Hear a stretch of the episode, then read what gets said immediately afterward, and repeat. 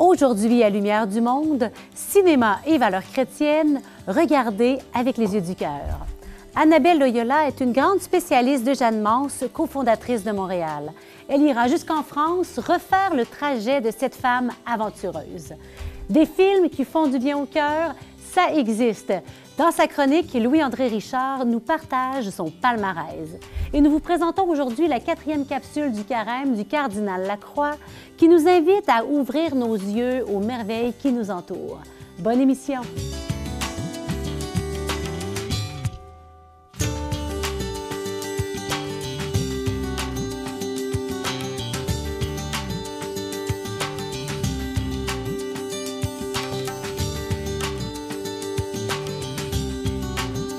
Bonjour chers amis, aujourd'hui j'ai la joie de vous présenter Annabelle Loyola. Elle a travaillé dans l'industrie du documentaire, du cinéma et de la télévision à Paris et à Montréal avant de se lancer dans la production, la réalisation et la distribution de ses propres projets. En 2010, son premier long métrage documentaire et premier film consacré à Jeanne Mance, La folle entreprise sur les pas de Jeanne Mance, lui vaut l'attribution de la médaille de la Société historique de Montréal et est à la genèse, attention, du processus historique de reconnaissance de Jeanne Mance comme fondatrice de Montréal. Deux autres films viendront s'ajouter, l'un sur l'Hôtel-Dieu de Montréal et l'autre sur la fondation de la ville. Découvrons avec elle cette trilogie où art, culture, histoire et foi chrétienne visionnaire s'entremêlent. Bonjour Annabelle. Bonjour Geneviève. Merci d'être là, de t'être déplacée de Montréal jusqu'à nous pour nous faire découvrir une femme extraordinaire. Alors, pour se mettre dans l'ambiance, je propose que nous regardions directement la première bande-annonce, en fait la, la bande-annonce du premier volet de la trilogie qui est donc la folle entreprise, hein, c'est ça? La folle entreprise sur les pas de Jeanne Mance. Allons-y. Me voici donc lancée dans une quête, ma quête à moi, pour retrouver toutes les traces qu'a pu laisser Jeanne Mance entre Langres et Montréal. Ma quête pour la faire revivre du mieux que je peux. Et si possible, pour lui rendre un peu justice. Elle dont on retient aujourd'hui le nom en oubliant trop souvent tout ce que Montréal lui doit encore. Est sur les lieux de la fondation. Qu'est-ce qui reste aujourd'hui à Montréal, à part les premiers cimetières ou à part des fouilles? Qu'est-ce qui reste à Montréal des valeurs de la fondation? Bien, il reste Montréal. Et je pense que sans Maisonneuve et sans Jeanne Mance, peut-être que Montréal n'aurait jamais eu lieu.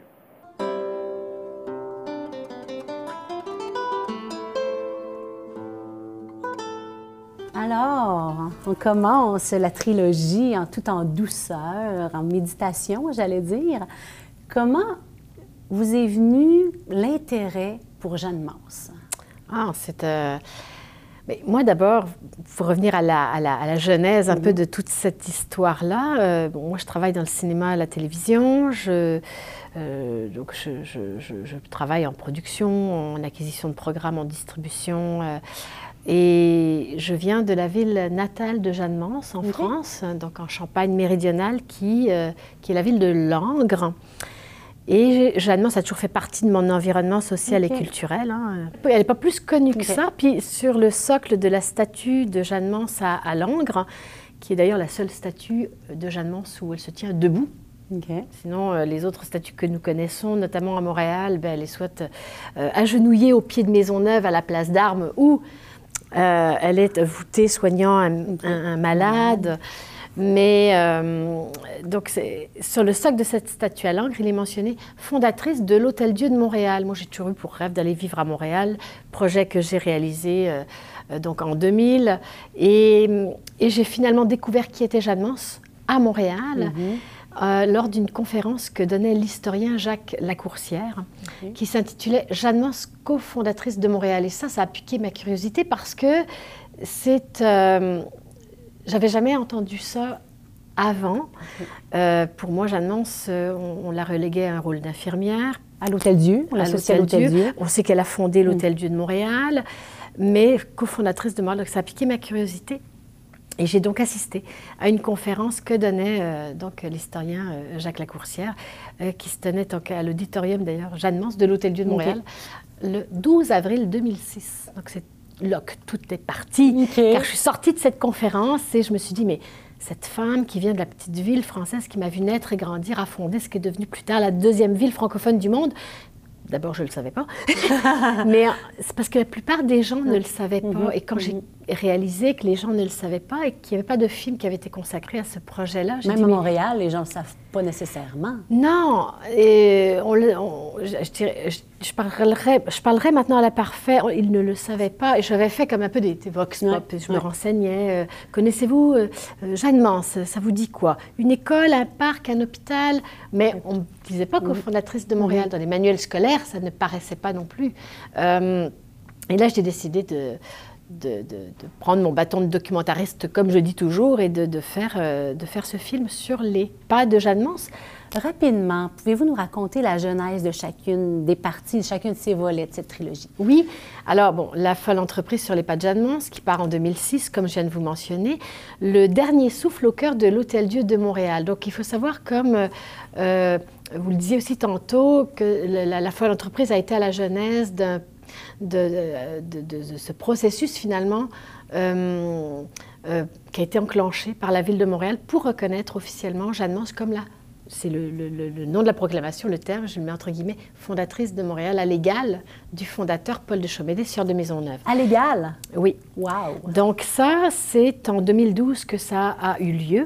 Euh, donc à la suite de la présentation de la sortie faite montréalaise du film qui a eu lieu le 8 mars 2011, le maire de Montréal a décidé d'enclencher ce processus historique. C'est d'ailleurs Jacques Lacourcière à l'époque qui a été mandaté pour, euh, pour faire le rapport euh, historique finalement de cette enquête, puis ça a été euh, adopté à l'unanimité un an plus tard en 2012.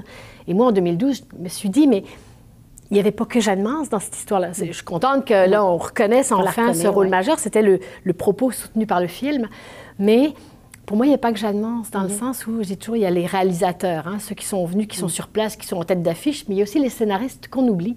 Et, euh, et je pense à euh, Jérôme Leroy de la Dauversière, euh, Jean Jacolier, euh, Madame de Bullion, tous ces gens qu'on qu'on qu'on pensait, qu'on écrit ce projet-là en France, mais qui ne sont jamais venus ici. Et qui, mais c'est grâce à eux que, ça a eu- que la fondation a eu lieu. Ben oui, ils ont, ils ont initié le projet. C'est eux qui ont engagé d'ailleurs Maisonneuve et Jeanne Mance. Donc euh, c'est comme ça que c'est arrivé.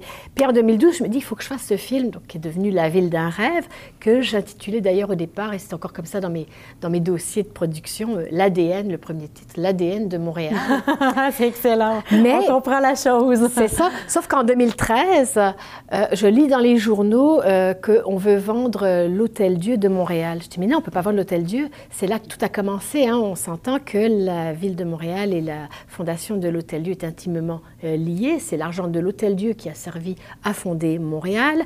C'est euh, Jeanne Mance qui est euh, fondatrice de l'Hôtel Dieu, qui est aussi fondatrice de Montréal, qu'on reconnaît donc par la suite. Euh, Jeanne Mance est la seule des membres fondateurs de la Société de Notre-Dame de Montréal, dont non seulement avec Maisonneuve à être venue ici, mais Maisonneuve est repartie, elle est la seule à être décédée et à être inhumée à Montréal, et ses restes reposent dans la crypte qui est sous la chapelle de l'Hôtel-Dieu de Montréal.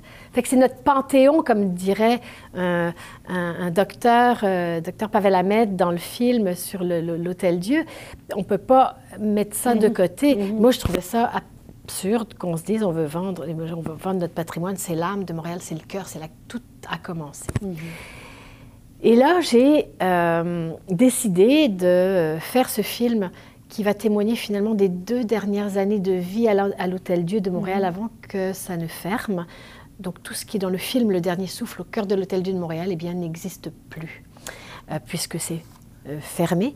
Mais ce que je retrouvais dans ce film-là, c'est toute l'essence des débuts de Montréal. C'est tout ce qu'on peut retrouver dans euh, l'histoire du Montréal. C'est tout ce qu'on peut retrouver dans les annales de l'Hôtel Dieu de Marie Morin.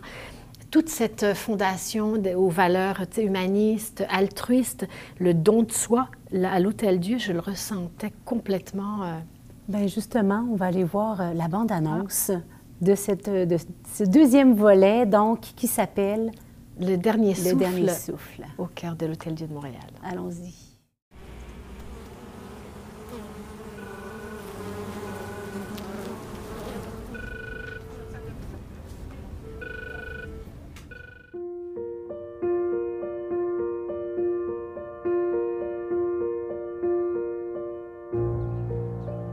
Partie de l'histoire du Canada et de l'histoire non seulement du Québec, du, Canada, puisque ça a été parmi les premiers hôpitaux qui ont existé au Canada.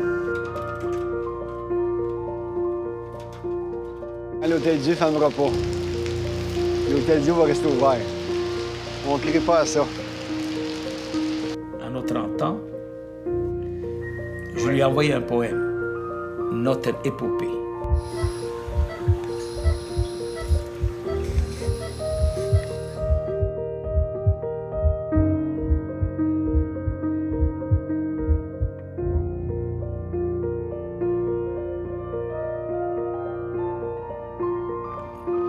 Nous étions responsables de l'hôpital entièrement. Et il fallait ménager. On regarde, c'est beau. Tu vois tout le dessin de l'élévation du pavillon euh,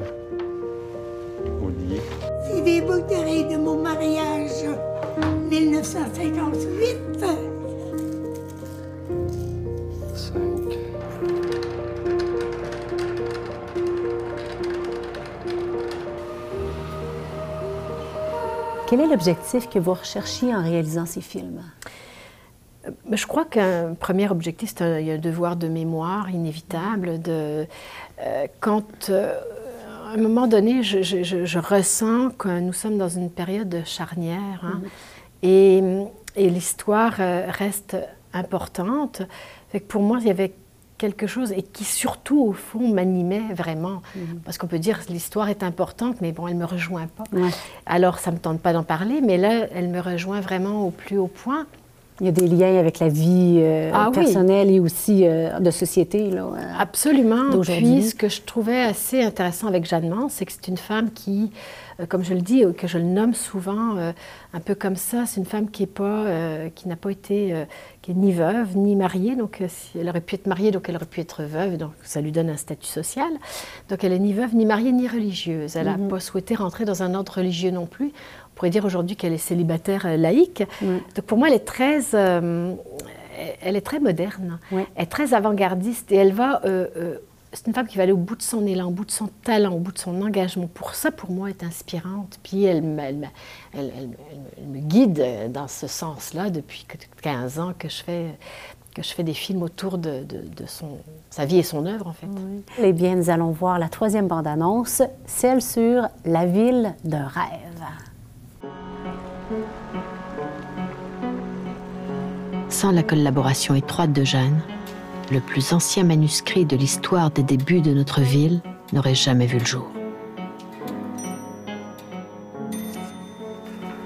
Je ne répondais qu'une seule chose à tous, que je savais bien que Dieu me voulait dans le Canada, mais que je ne savais pas pourquoi. Je m'abandonnais pour tout ce qu'il y voudrait faire de moi, aveuglément. Elle lègue ses mémoires à la postérité. C'est un peu l'Iliade du Québec. C'est l'histoire officielle dans une certaine mesure là, qui doit rester. Ils avaient besoin d'une fille, ou bien d'une femme de vertu assez héroïque et de résolution assez mâle. On sait que Jeanne Mons veut, fonder Montréal, veut euh, développer vraiment une nouvelle société. Vous vous rendez compte toutes les discussions qu'il y a dû y avoir ici, les rencontres qu'il y a dû avoir pour établir ses départs pour cette aventure? Elle croit en son projet, puis on voit qu'elle n'est pas toute seule. Hein. C'est une organisation secrète qui souhaite transformer la société. Il faut donc repartir de zéro. Et euh, c'est en effet hein, le, projet de Montréal. Et le rêve était là. Il faut donc un peu d'imagination pour recréer les lieux tels qu'ils étaient au XVIIe siècle. Une compagnie secrète, euh, vous nous tenez en haleine, donc euh, on est pressé d'aller voir euh, le documentaire. Faire trois documentaires sur la vie de Jeanne Mans, ça et travailler là-dessus pendant des années, ça a dû vous pétrir de l'intérieur, j'imagine. Si je vous demandais de nommer trois valeurs ou aspects du caractère de Jeanne Mans, qui vous ont parlé d'une manière toute particulière. Qu'est-ce que vous apporteriez? Hmm. Moi, je parlerais de sa, force de caractère, de son intuition, de sa vision. Euh, on pourrait même dire qu'un peu qu'elle est féministe avant l'heure pour s'être fait respecter comme elle a pu le faire, malgré les aléas et les obstacles qu'elle a pu rencontrer. C'est une femme qui est allée au bout de son élan, au bout de son engagement, au bout de son talent. Je pense qu'elle peut inspirer bien des gens. Alors, si on veut voir, visionner ces, ces grandes triptyques, j'allais dire, comment on fait? Ah, il y a plusieurs solutions. Euh, euh, on peut les voir sur ma page Vimeo, euh, Vimeo On Demand. L'adresse est au bas de l'écran, donc on peut aller voir. Parfait. Donc, ils sont téléchargeables. On peut les louer 48 heures en ligne. Ils sont aussi disponibles en DVD. Donc les trois, les trois volets de la trilogie, on peut les trouver notamment à la procure ecclésiastique à Ici à, Québec. On peut les commander même, je crois. Hein? Oui, on peut les commander à la procure ecclésiastique, qui sont aussi dans d'autres euh, lieux, beaucoup à Montréal aussi. Euh, et puis, il y a aussi des tournées de ciné-rencontres hein, que je continue. Cette année, c'est le 350e anniversaire du décès de Jeanne Mance.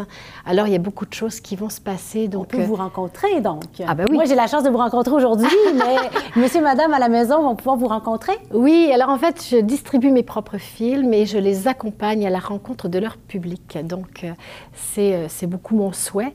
Le public donc, pourrait venir à Québec être à Québec éventuellement. Exactement. Nous serons à Québec euh, au mois d'août. Euh, on retient l'adresse. Voilà. on retient le, moment. mais il faut aller voir sur la page Facebook euh, toute l'actualité. Donc la page Facebook Annabelle Loyola et puis la page Facebook de chacun des films, mais surtout sur la mienne où je retrace absolument tout pour l'actualité des présentations on sera au Québec, en Ontario, en France cette année encore. Voilà. Alors, on retient le mois d'août pour vous rencontrer ici même à Québec. Ah Merci de vous être déplacé jusqu'ici. Vraiment, c'est un plaisir de découvrir votre œuvre et la grande œuvre de la vie de Jeanne Mance. Merci beaucoup. Aujourd'hui, avec notre prof de philo, une chronique cinéma. Bonjour Louis-André. Bonjour Geneviève. Alors, j'ai bien hâte de savoir qu'est-ce qui attire l'attention d'un philosophe quand il regarde un film. Euh, d'abord, te dire que je suis un cinéphile depuis toujours. J'aime beaucoup le cinéma. Le cinéma, c'est un, véhicule qui permet de susciter la conversation et la réflexion. Mhm. Alors, j'ai choisi aujourd'hui euh, un film euh, qui est accessible sur une plateforme de streaming connue. C'était Netflix, pour ne pas la nommer. On sait bien, on sait où le trouver. voilà, parce que c'est un film qui date de 2014. Son titre, The Judge, le juge. Et euh, j'ai choisi ce film parce que ça donne une occasion de faire une réflexion sur la loi, sur le rapport à la loi. Euh, ça raconte l'histoire d'un juge, d'un juge euh, qui, est en fin de vie, qui, qui est malade, qui a trois garçons. Euh, et euh, avec le deuxième garçon, il y a un conflit assez ouvert. Ça fait des années que le garçon n'est pas retourné dans la ville euh, de l'Indiana où il est né, où vit son père et ses deux autres frères. Leur maman, sa maman vient de mourir et ben, il, va, il, va, se déplacer, bien entendu, pour aller aux funérailles. Mais dans le film, la maman, même les funérailles, il y a juste une scène. Toute l'action, tout le prétexte est autour de la relation entre le père, le fils, le juge, l'accusé et sa défense. Et euh, c'est un film qui est bien fait parce que le, juge qui a passé sa vie à rendre des jugements va être accusé de meurtre. Il, est, euh, il a de la démence vasculaire, il ne se souvient pas du geste qu'il a posé, il va s'en souvenir seulement à la fin. Et euh, ce que ça amène comme, comme questionnement, c'est le rapport à la justice. Mm-hmm. C'est-à-dire, le juge administre la justice humaine, la loi des hommes, mais euh, le geste qu'il a posé, la façon dont ça interfère avec la relation avec ses enfants et tout, ça soulève la, question de la justice avec un grand J, ce qu'on appelle la loi de la raison, cette aspiration que nous avons tous, par-delà les limites de la loi humaine, à réclamer une justice euh, transcendante, une mm-hmm. justice universelle. C'est une chose qui est inscrite au plus profond de nous-mêmes. Mm. Alors, dans euh, l'histoire du procès qui va avoir lieu, il y a cette euh, euh, occasion formidable de réfléchir au rapport à l'autorité, la loi comme une source d'autorité, l'autorité d'un père à l'égard de, ses fils, la, légitimité de respecter l'autorité du Père, tout comme la légitimité euh, euh, d'un citoyen de respecter la loi. Mhm. Alors, je, je, pense que ça vaut la peine d'aller voir ce film qui date de 2014. Le juge est incarné par Robert Duval, qui a gagné un, un prix d'acteur de soutien pour ce film-là. Euh, Robert Downey Jr. fait le, fils, c'est l'acteur principal qui est en conflit avec son père. Donc, c'est un film intéressant. D'autant plus intéressant qu'il permet, ce film, de nous interroger sur la condition masculine. Je pense qu'à notre époque, on a besoin de retrouver ces repères puisqu'ils sont un peu dilués à travers toutes sortes de choses. Là, ce qui est intéressant, c'est qu'on nous présente la relation père-fils, la relation entre hommes, comme étant ce qui est porteur du regard sur la loi. Et euh, dans une famille, généralement, euh, traditionnellement, disons, le père ou la figure masculine incarne ce rapport à la loi, mhm. tandis que la, mère, figure féminine, c'est plus le rapport à l'amour, à l'affection et tout. Mhm. Il y a une complémentarité là-dedans, puis je pense que pour que l'équilibre se maintienne, il faut qu'on ait la possibilité de voir cet équilibre retrouvé. Alors, c'est un film de garçons où il y a juste des garçons en jeu, les femmes sont, il y en a dans le film, mais sont un peu reléguées au second plan, et euh, c'est une occasion intéressante intéressante de, de, réfléchir à ces questions-là. Dernière chose, euh, j'attire votre attention sur le fait que ce film-là conduit à un autre, à mes yeux, que je vous, euh, que je vous suggère. Celui-là, il est plus difficile à trouver, par exemple. C'est le gagnant de l'Oscar euh, du meilleur film en 1967, l'année oh. de l'Expo. On est ailleurs. oui, et c'est le film de Robert Bolt qui s'intitule A Man for All Seasons. En français, on a traduit Un homme pour l'éternité. Ça raconte la vie de Sir Thomas More, mhm. euh, qui a été décapité sous Henri VIII, mhm. euh, pour euh, aussi une question de rapport à la loi. Alors voilà deux films qui se qui s'interpellent l'un l'autre, qui se répondent. et si vous avez la chance de, trouver ce film, il vaut vraiment la peine d'être vu. Il, est, il est, c'est un chef-d'œuvre de jeu d'acteur. Alors, je, je, vous le suggère. Des films qui portent à la réflexion, je te reconnais bien. Merci ben, de nous inviter. J'en ai d'autres, il hein. faudra m'inviter encore. Ah ben voilà, c'est un on sujet continue. que beaucoup. Super. On se fera des soirées cinéma. Ben pourquoi pas. à bientôt. Merci. Un homme retrouve sa dignité lorsque Jésus guérit son aveuglement. À travers cette quatrième capsule du carême du cardinal Lacroix, ouvrons nos yeux sur les merveilles que le Seigneur accomplit en nous.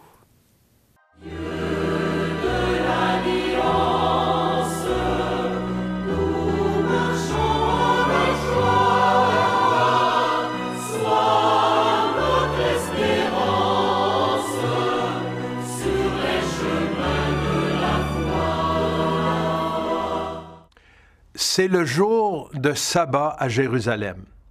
En sortant du temple, Jésus croise le regard d'un mendiant, aveugle depuis sa naissance. Même si le pauvre homme ne lui demande rien, Jésus voit sa misère. Dieu ne regarde pas comme les hommes. Les hommes regardent l'apparence, mais le Seigneur regarde le cœur. Par compassion, Jésus franchit une ligne que les bien-pensants lui reprochent bruyamment et avec mépris. S'approchant de l'aveugle, Jésus lui applique de la boue sur les yeux. Ce geste n'est pas sans rappeler la matière, la poussière tirée du sol, avec laquelle Dieu a façonné le, premier homme pour qu'il voie et qu'il admire le monde qu'il a créé pour rétablir cet homme dans sa dignité originale, Jésus ordonne à l'aveugle d'aller se laver. Va te laver à la piscine de Siloé. Ce nom se traduit envoyé. L'aveugle y alla donc et se lava. Quand il revint, il voyait. La démarche que Jésus propose à l'aveugle anticipe la plongée dans les eaux du baptême, d'où on renaît à une vie nouvelle, comme l'écrit Saint Paul. Si donc par le baptême qui nous unit à sa mort, nous avons été mis au tombeau avec lui, c'est pour que nous menions une vie nouvelle, nous aussi, comme le Christ, qui, par la toute-puissance du Père, est ressuscité d'entre les morts. Les pharisiens accablent d'une volée d'injures l'aveugle revenu guéri, mettant aussi en doute la véracité du miracle accompli par Jésus. Jamais encore on n'avait entendu dire que quelqu'un ait ouvert les yeux à un aveugle de naissance. Tu es tout entier dans le péché depuis ta naissance, et tu nous fais la leçon. Et ils le jetèrent dehors. Jésus retrouve alors l'homme qui a été chassé. C'est le moment choisi pour l'inviter à entrer en communion avec lui. En lui ouvrant les yeux du cœur, il le fait renaître, cette fois à une vie nouvelle. Un bel échange conduit le mendiant à professer sa foi. Crois-tu au Fils de l'homme? Il répondit, Et qui est-il, Seigneur, pour que je croie en lui? Jésus lui dit, Tu le vois, et c'est lui qui te parle. Il dit encore, Je crois, Seigneur. Et il se prosterna devant lui. On ignore tout ce qui est advenu dans la vie de cet aveugle après sa guérison. Néanmoins, on peut dire qu'elle se prolonge en la nôtre et en celle de toute personne baptisée, comme nous le rappelle Saint Paul. Autrefois, vous étiez ténèbres, maintenant, dans le Seigneur, vous êtes lumière. Conduisez-vous comme des enfants de lumière. En ce quatrième dimanche de carême, nous sommes invités à ouvrir nos yeux aux merveilles que le Seigneur accomplit en nous et autour de nous. Que d'occasions nous avons d'émettre de la lumière dans les zones de ténèbres, là où nous sommes envoyés en son nom. Bon dimanche, bonne semaine, poursuivons notre marche vers Pâques.